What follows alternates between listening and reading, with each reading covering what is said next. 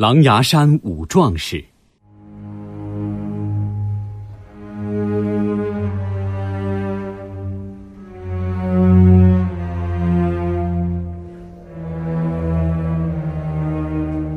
一九四一年秋，日寇集中兵力向我晋察冀根据地大举进犯。当时七连奉命在狼牙山一带坚持游击战争。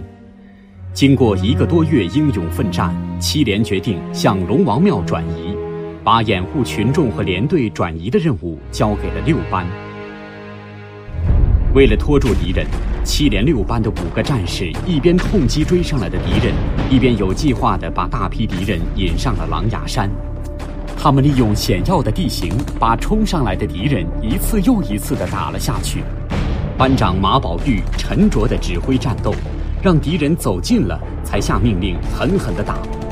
副班长葛振林打一枪就大吼一声，好像细小的枪口喷不完他的满腔怒火。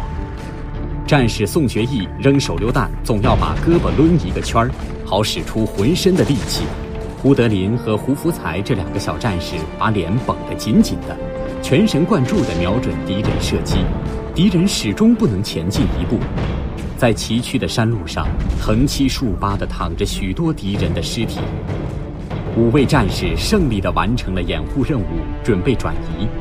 面前有两条路，一条通往主力转移的方向，走这条路可以很快追上连队。可是敌人紧跟在身后。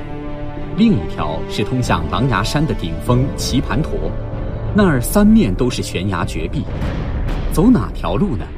为了不让敌人发现群众和连队主力，班长马宝玉斩钉截铁地说了一声“走”，带头向棋盘陀走去。战士们热血沸腾，紧跟在班长后面。他们知道班长要把敌人引上绝路。五位壮士一面向顶峰攀登，一面依托大树和岩石向敌人射击。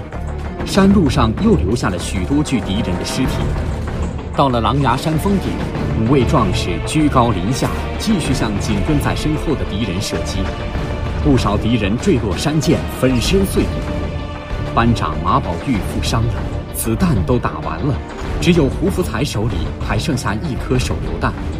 他刚要拧开盖子，马宝玉抢前一步，夺过手榴弹插在腰间。他猛地举起一块磨盘大的石头，大声喊道：“同志们，用石头砸！”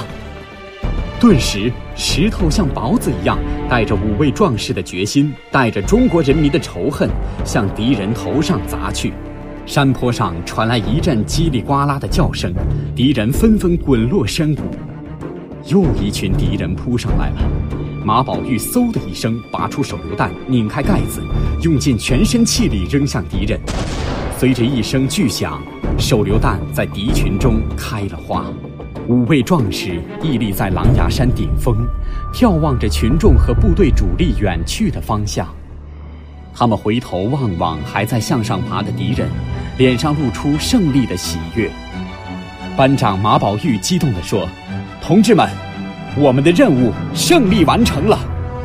说罢，他把那支从敌人手里夺来的枪砸碎了，然后走到悬崖边上，像每次发起冲锋一样，第一个纵身跳下深谷。战士们也昂首挺胸，相继从悬崖往下跳。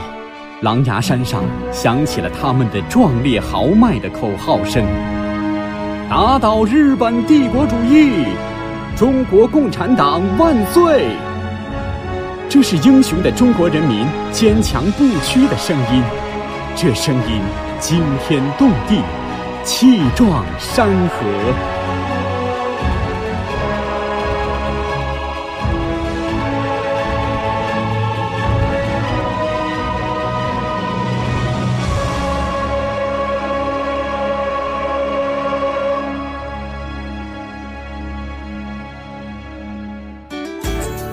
更多课文，请关注微信公众号“中国之声”。